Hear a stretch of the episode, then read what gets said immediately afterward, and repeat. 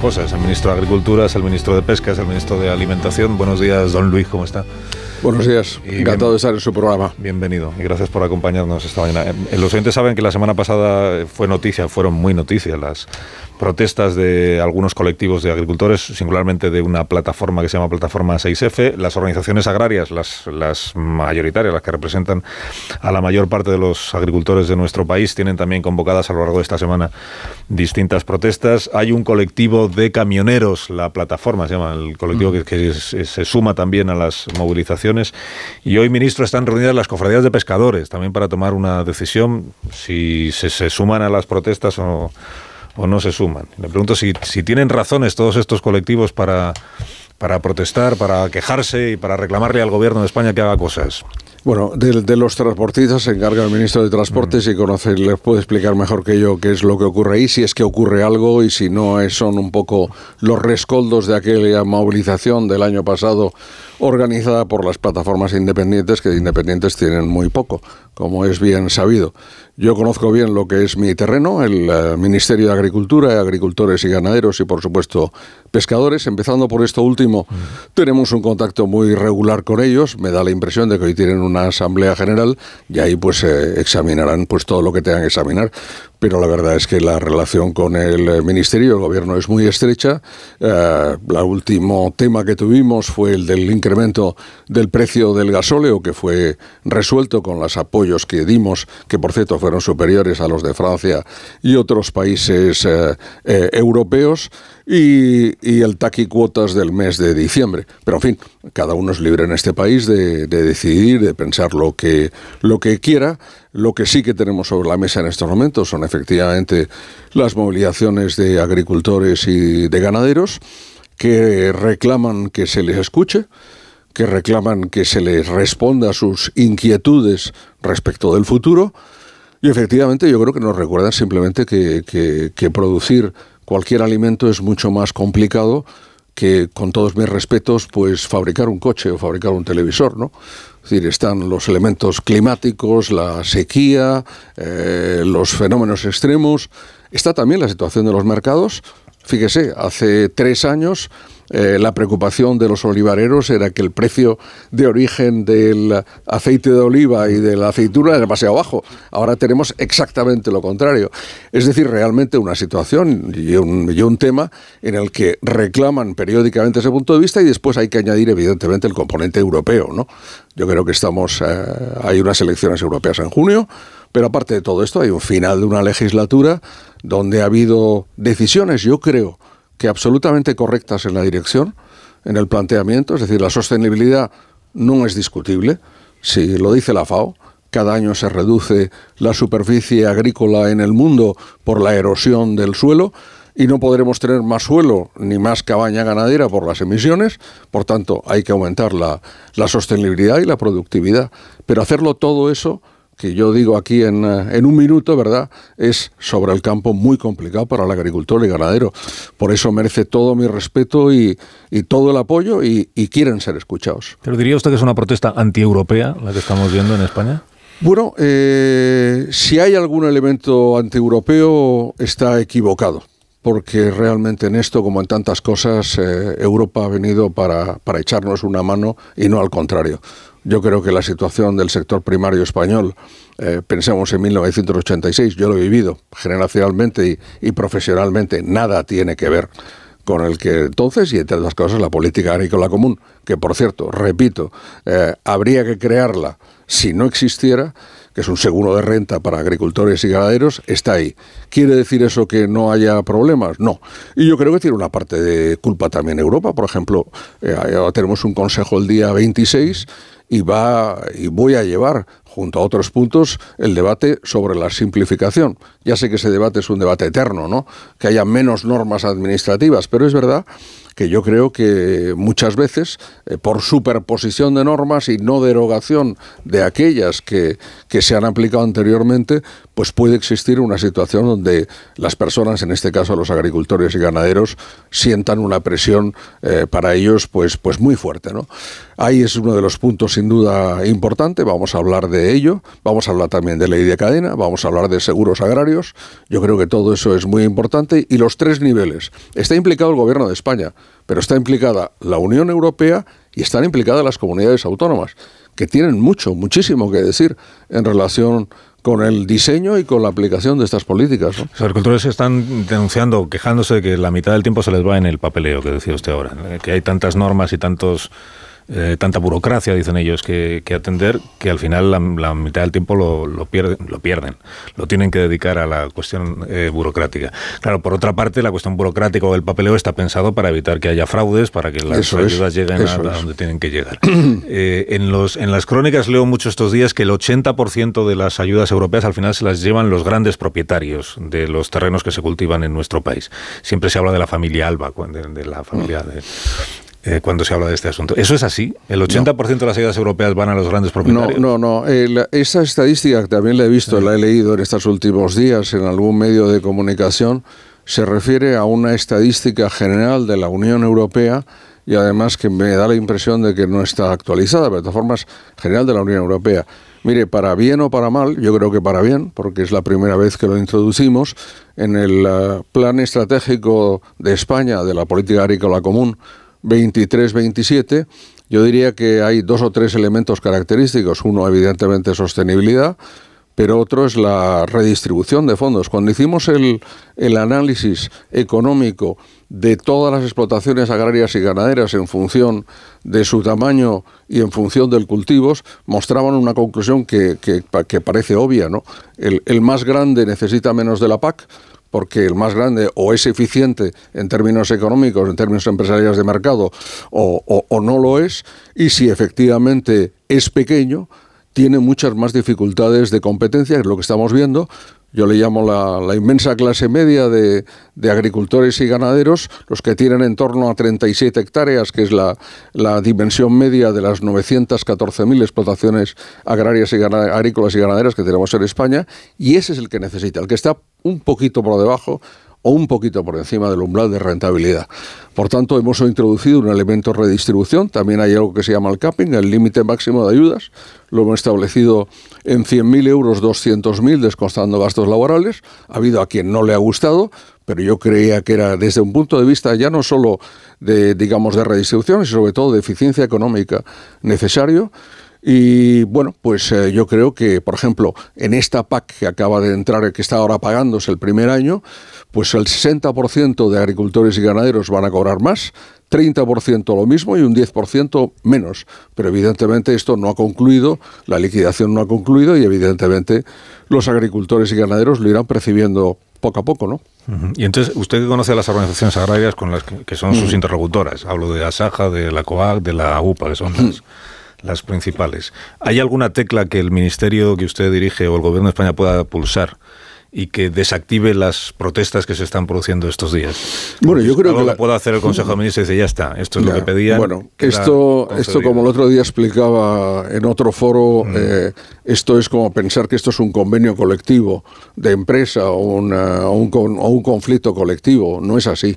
Eh, aquí hay varias realidades por debajo varios ya lo he dicho antes, el que puede competir y el que no puede competir, el que exporta muchísimo, hemos exportado este año una cifra récord al exterior y el que sufre las importaciones, el que tiene la sostenibilidad incorporada y el que la sufre. Y después a nivel de organizaciones tenemos tres grandes bloques. Tenemos a, a Saja Coac y UPA, que son los interlocutores, eh, digamos, regulares del Ministerio. Tenemos a otra organización que es una escisión de COAC, Unión de Uniones, que está presente en algunas partes del país que ha convocado parte de las movilizaciones. Y tenemos también a estas plataformas, mm, cada una en un lugar con de su padre y de su madre, un poco que decir cada una con unas orientaciones distintas.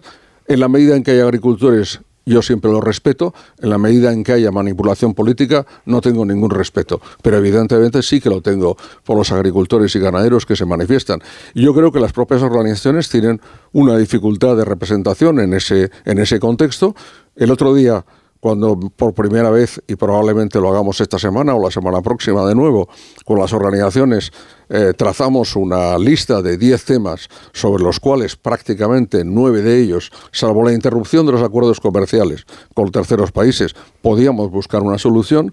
y continuamos trabajando en ello. Ley de cadena, eh, simplificación, las denominadas cláusulas espejo de la Unión Europea en los acuerdos comerciales, los seguros agrarios, por citar solo algunos de los elementos más significativos. Antes me dijo que hay plataformas que se presentan como independientes, pero que de independientes no tienen nada. Bueno, cada uno. Yo, ya digo que yo respeto al, al, agricultor y al ganadero, el ministro siempre tiene, por principio, y lo tengo respeto. Y además, cada uno puede tener sus ideas, las que sean pero una cosa distinta es confundir las ideas o la movilización, como veíamos la asamblea esta del Wanda Metropolitano anteanoche, con evidentemente los intereses que son los que a mí me preocupan, las inquietudes de agricultores y ganaderos. Eh, Ignacio Rodríguez Burgos quiere plantear alguna pregunta al ministro. Mm, luego, si le parece, hablamos de otras cuestiones que también tienen que ver con la actualidad general. Que usted, lo que usted quiera. Muchas gracias.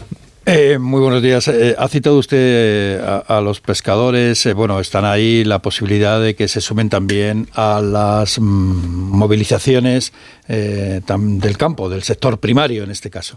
me gustaría saber qué problemas puede haber que, para que las cofradías ahora mismo estén bueno, pensando sumarse a las protestas de los agricultores, de los ganaderos. ¿Qué está ocurriendo en el sector primario en toda Europa? Que vemos que no solamente es un problema de España, sino de Francia, de Polonia, de Rumanía, de Holanda. Es decir, ¿qué ha ocurrido en la Unión Europea para que de repente todo el sector primario esté encendido? Bueno, hay, dos cosas. Una, lo que decía antes, yo creo que es absolutamente clara. Yo siempre repito que no hay sostenibilidad ambiental sin rentabilidad empresarial. Esto para mí es un punto de partida y un punto de llegada pero evidentemente en los últimos años ese esfuerzo por alcanzar eh, la reducción en los objetivos 2030-2050, pues lleva también a esfuerzos y a reconversiones y a, transformaciones que son en ocasiones muy duras. Eh, antes he hablado, con todo mi respeto de nuevo, de fábricas de automóviles o de producción de baterías, pero es que cuando estamos cambiando el modo de producción en el sector primario, no solo estamos cambiando la forma y lo que se produce, sino también estamos cambiando un modo de vida. ¿eh? Estos eh, agricultores que, los pequeños agricultores que han vivido siempre del campo y que para ellos realmente la, actividad agraria es, como digo, un, un modo de vivir, ¿no? Eso cambia y está cambiando en el conjunto de, Europa. Eh, y está cambiando y hay elementos comunes a la crisis europea. Después hay elementos nacionales, ¿no? Por ejemplo, Holanda pretendió reducir en un tercio la cabaña ganadera. Eh, y de repente, pues el sector ganadero se sublevó, incluso creó un partido político en, en Holanda en eh, Alemania, una decisión que a mí me parece desafortunada, que yo ya dije desde el primer día que no íbamos a llevar a cabo en España, suprimir, eh, digamos, las bonificaciones al gasoil agrícola, que es un elemento clave. La preocupación en Polonia u otros países limítrofes de Ucrania en relación con las exportaciones libres de aranceles, de eh, tanto de cereales como de oleaginosas procedentes de, Ucrania. ¿no? Todo esto son los elementos diferenciados, pero sobre todo yo creo que es el, el giro, el cambio del mundo. Se está produciendo una profundísima transformación del, del sector primario eh, en, eh, en, España, pero, pero en toda la Unión Europea. Y en ocasiones, quizás eh, desde la ciudad, ¿verdad? no somos capaces de ver esa transformación que tiene lugar. Esa transformación, como siempre, tiene costes, tiene ventajas, tiene desventajas, tiene ganadores y tiene perdedores. Y yo creo que eso es lo que está en el fondo de estas movilizaciones y yo creo que como siempre, por parte del Gobierno y las administraciones públicas, debemos intentar acompañar este proceso para que sea en términos humanos y sociales, digamos, lo, lo menos, eh, lo menos grave posible. El proceso, ministro, es factible tal como está planteado, porque lo que están diciendo las organizaciones agrarias, o al menos mm. algunas de ellas, esto que decía usted de la ciudad y del campo, lo que están diciendo es este es una es un eh, plan para los próximos años de transición ecológica, como, se le quiera llamar, que está diseñado por los técnicos eh, y en Bruselas, que tienen todos esta fama de, de tecnócratas que no pisan realmente el, y que está hecha de espaldas al sector agrario, por lo menos no conociendo adecuadamente el sector. Lo que están planteando es eh, el calendario que, está previsto es demasiado rápido para la mm. capacidad que tenemos de irnos adaptando sin que por el camino se nos queden descolgados un montón de miles de agricultores.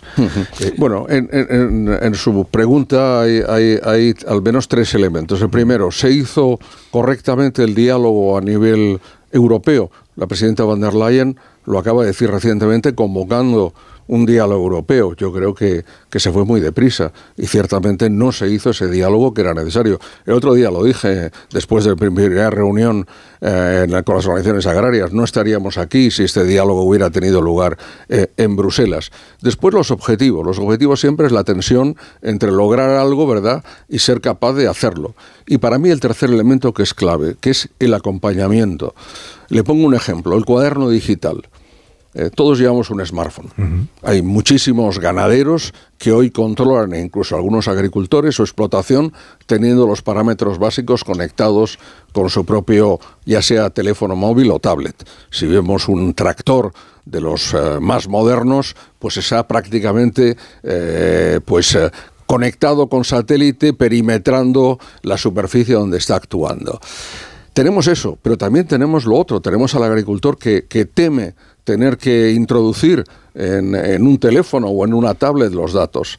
¿Qué es lo que tenemos que hacer? Primero, formación, acompañarle en esa tarea de, trabajo y segundo que no lo vea como una como una como diría yo como un enemigo no yo creo que el progreso tecnológico siempre ha tenido siempre ha tenido evidentemente resistencias pero si es como es en este caso para que y es, es, lo que desde el Ministerio eh, nos comprometimos, intentar que antes del año 27, con la declaración de la política agrícola común, pueda ocurrir como con la declaración de la renta, donde haya un borrador a corregir en su caso y a confirmar y enviar, bueno, pues todo eso lo podemos hacer con soportes y en cambio, pues está siendo uno de los elementos de, debate. Yo creo los grandes y los del sector del regadío eh, va a entrar en vigor este año. Tenemos un calendario para años siguientes, pero yo lo digo claramente y lo pongo como ejemplo desde el gobierno y desde luego yo mismo, y estoy convencido que las comunidades autónomas igual, estamos dispuestos a acompañarlo y a compasarlo para que efectivamente no sea un elemento que le quite el sueño a nuestros agricultores y ganaderos. Müller. Sí, ministro, eh, una pregunta rápida. Eh, ¿La política agrícola común es una política social o es una política agrícola? Y una segunda cuestión rápida. Vox controla cuatro consejerías de comunidades autónomas. Eh, mm, sin duda que detrás de esto, y le ha preguntado Carlos Alsina, hay una guerra cultural con el tema del cambio climático, hay personas que son negacionistas y hay personas que entienden que la agricultura se tiene que adaptar a los nuevos tiempos. Eh, ¿Cuál es su posición respecto de esa guerra cultural? Bueno, vamos a ver. Eh, está claro que en esto, empezando por lo último, ¿no? Quiero decir, en, relación eh, con, esa situación, es el Partido Popular quien ha pactado con Vox y, le ha entregado esas cuatro consejerías, ¿no? Quiero decir, ¿por qué agricultura y por qué otro tema? Eh, yo creo que Vox tiene mucho interés en el sector agrario. Hemos visto claramente que Europa, el sector primario y la, y, la inmigración son los tres grandes temas que de cara a las próximas elecciones europeas por parte de la extrema derecha y de la derecha extrema están sobre, sobre la mesa y efectivamente ha puesto mucha incidencia. Hombre, yo lo que le pido siempre a un consejero sea del color que sea, también a los que son del Partido Popular o del Partido Socialista, es que primero que nada sea consejero, es decir, que sepa que es un, un responsable público cuya obligación es gestionar fondos públicos y no utilice como plataforma, ¿verdad?, pues antigubernamental o, o, he visto algún consejero estos días adherirse incondicionalmente a las plataformas y demás, pues me parece que esto es ciertamente algo erróneo y que muestra claramente que hay una, un bias político en esta cuestión. Y sobre su primera pregunta, yo creo que hay que remontarse 60 años atrás. La política agrícola común fue concebida primero como una política de seguridad alimentaria. Pensemos en la Europa de final de los 50. Eh, Hoy cada vez más la política agrícola común es básicamente un seguro de renta.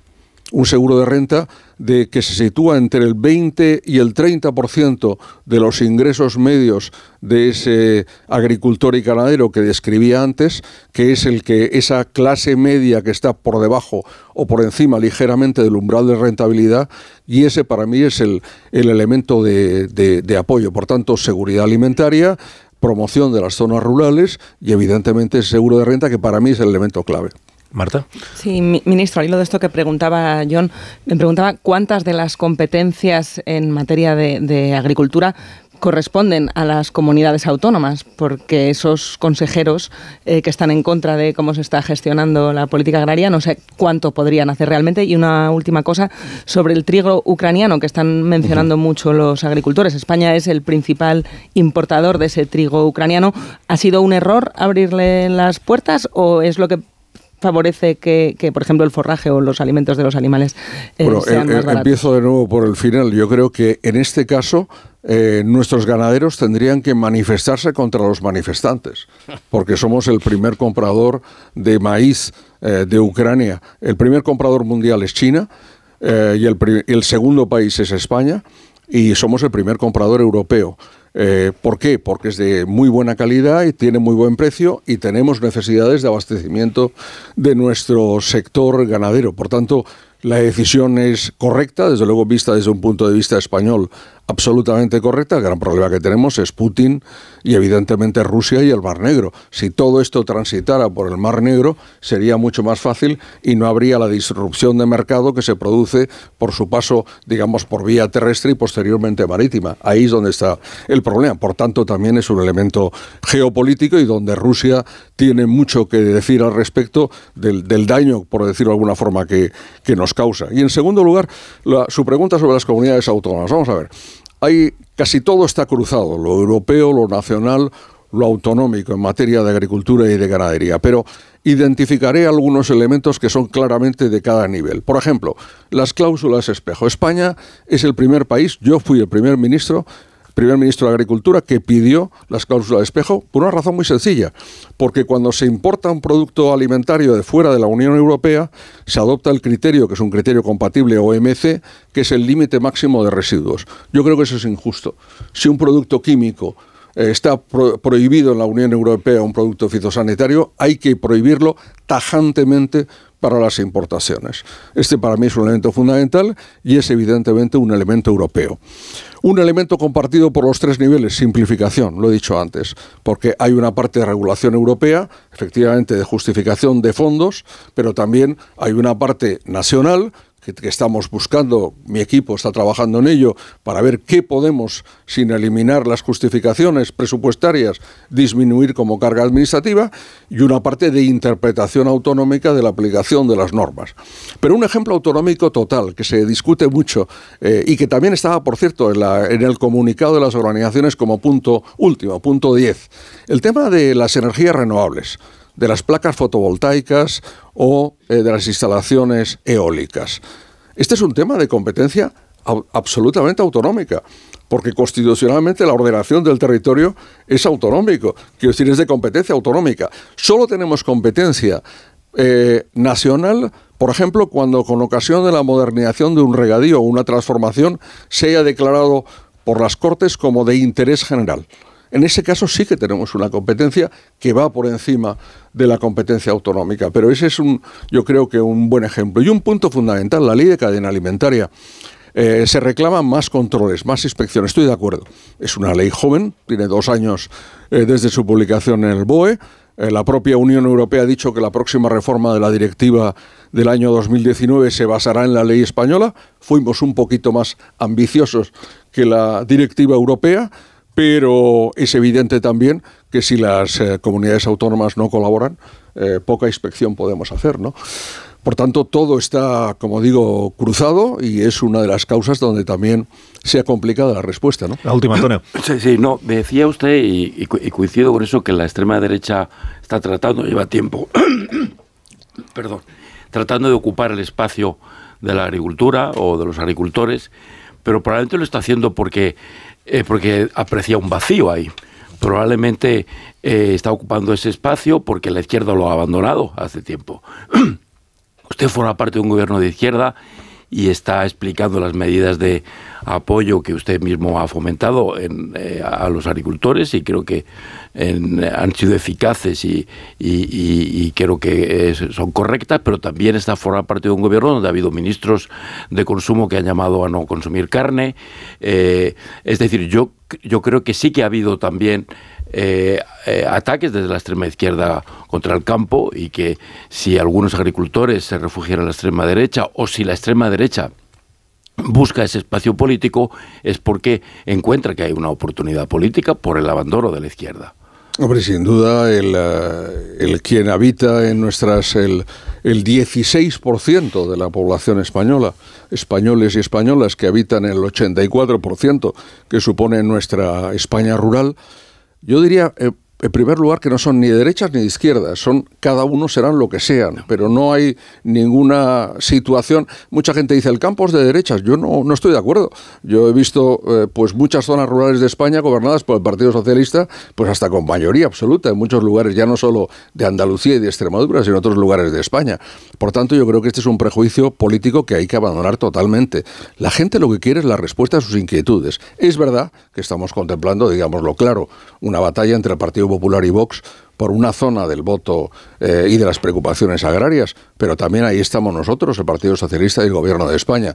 Eh, que hay diferentes sensibilidades y hay quien ha hecho manifestaciones, por cierto, frente a las cuales yo me manifesté muy claramente, pues sí, es verdad, porque también hay diferentes sensibilidades desde el punto de, de ese tema. Ocurre, vamos a ver, no solo ocurre en los gobiernos de coalición, sino ocurre también en Europa en estos mismos temas. Yo veo pues las relaciones entre unos ministerios y otros recientemente en la situación francesa y uno ve pues diferentes puntos de vista. Pero lo que está claro es que lo que de verdad quieren agricultores y ganaderos es quien se preocupe por sus inquietudes, yo diría por su ansiedad ante los cambios que están produciéndose en la sociedad. Ese es el auténtico objetivo. Eh, y responder no es fácil. Pero aparte de usted, en el gobierno de España hay muchos ministros que estén familiarizados con la vida del campo. Que, absolutamente. Que absolutamente, el, el absolutamente. No, no, yo la, absolutamente. Unos más y otros menos. Que vi el ¿no? otro día al ministro Bolaño subido a un tractor. Uh -huh. Y le vi como descolocado, como desubicado. Bueno, el ministro Bolaños tiene cosas muy importantes que hacer en el seno del, del gobierno y, y, debo decir que pues cada uno tiene su responsabilidad. Yo siempre comparo, eh, con todos mis respetos para lo que es un gobierno del cual formo parte, todo esto como pues como un equipo de fútbol, ¿verdad? Como un equipo de fútbol, el entrenador y el presidente, ¿no? Cada uno tiene una misión a cumplir dentro de ese conjunto. Y para que todo salga bien, cada uno tiene que cumplir bien su misión. ¿Y la, la misión de conseguir que Puigdemont se deje amnistiar a quién le corresponde? Bueno, no sé, es decir, eh, últimamente, en las últimas horas hemos descubierto cosas, eh, cosas realmente eh, tremendas, ¿no? Esa expresión casi bíblica, ¿no? Todo se sabrá. ¿Qué se sabrá? A mí no me pregunte. No, no, no, no. que digo, se sepa no, todo no, ni, ni, usted ni a mí, ni usted a mí. Quizás me adelanto a su pregunta. Yo no sé. Yo muy pero, a favor de que se sepa todo siempre. No, yo también, yo también, absolutamente. El gobierno está, está en eso y, y sinceramente uno de las cosas yo no le llamaría precio, pero hemos tenido que explicar muchas cosas, ¿no? Lo que pasó el otro día, pues con, con el señor Feijóo y con el Partido Popular, a mí me da la impresión de que la amnistía ha estado sobre la mesa como, como plato principal. ¿eh? Eh, después del 23 de julio. Eh, y si duró 24 horas, no fue por cuestiones jurídicas, fue por Vox. Claramente, porque si no, no funcionaba la mayoría. Cuestiones jurídicas yo creo que ahí no se planteaban, se planteaba un tema distinto. Y yo creo que ahora pues esto pues, ha sorprendido a todo el mundo, ¿no? Ha sorprendido a los propios militantes del Partido Popular, a muchos votantes del Partido Popular, a la sociedad en general. Hombre, yo que formo parte del gobierno y, del Partido Socialista, que hayamos tenido que vivir la campaña que hemos vivido desde este verano en relación con la amnistía y descubrir que esta era una de las opciones barajadas por el Partido Popular, no deja de ser sorprendente, ¿no? Bueno, pero de haber sido así es un poco lo mismo que han hecho ustedes. Quiero decir que también descartaban la amnistía hasta que la empezaron a valorar por necesidad, ¿no?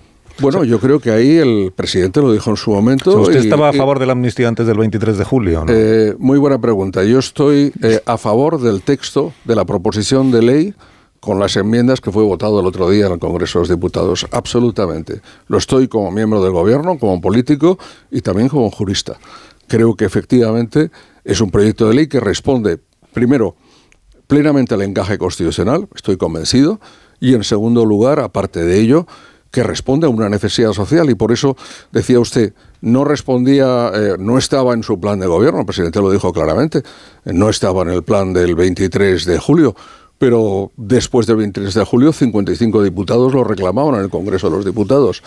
Y ahora hemos visto que eso que parecía que era un tabú para el Partido Socialista, no lo era para el Partido Popular una mayoría se forma, eh, se forma a través de una mayoría en el, Congreso de los Diputados para investir a un presidente o a una presidenta del gobierno. Y esa es la, razón de ser en España y en cualquier democracia europea. Fíjese, si me permite, una nota a pie de página, porque sabe que usted, que, me he dedicado mucho a los temas europeos y que es parte de mi vida.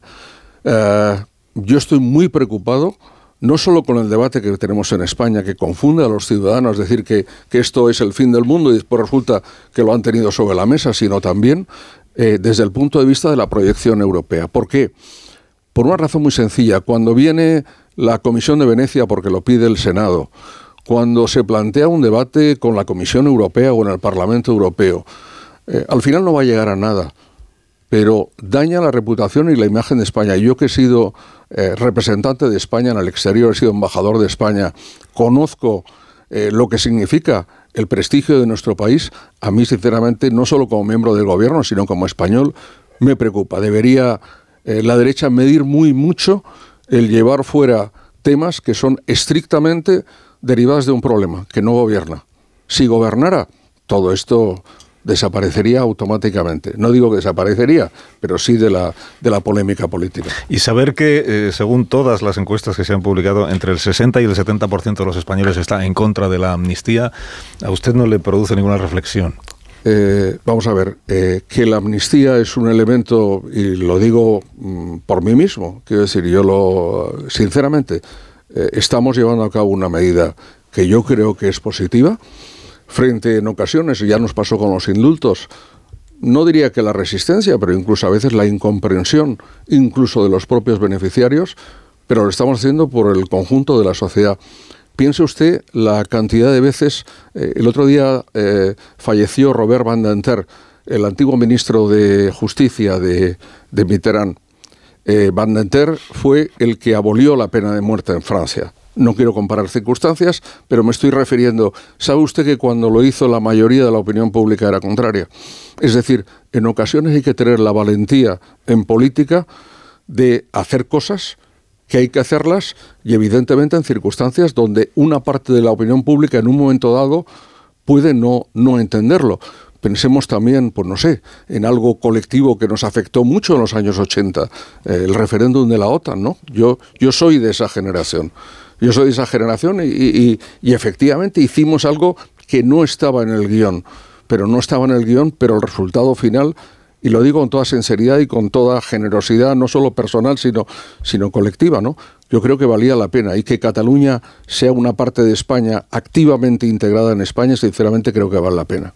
Tengo que despedirme, ministro, porque no tengo más tiempo, pero es una pena, porque yo seguiría charlando. bueno, pues volveré otro día, cuando Carlos, cuando quiera, me invitan y vuelvo con ustedes. Pues Estoy encantado. Le tomo la palabra. Muchas eh, gracias. Luis Planas, gracias por habernos acompañado Muchas gracias. Son 19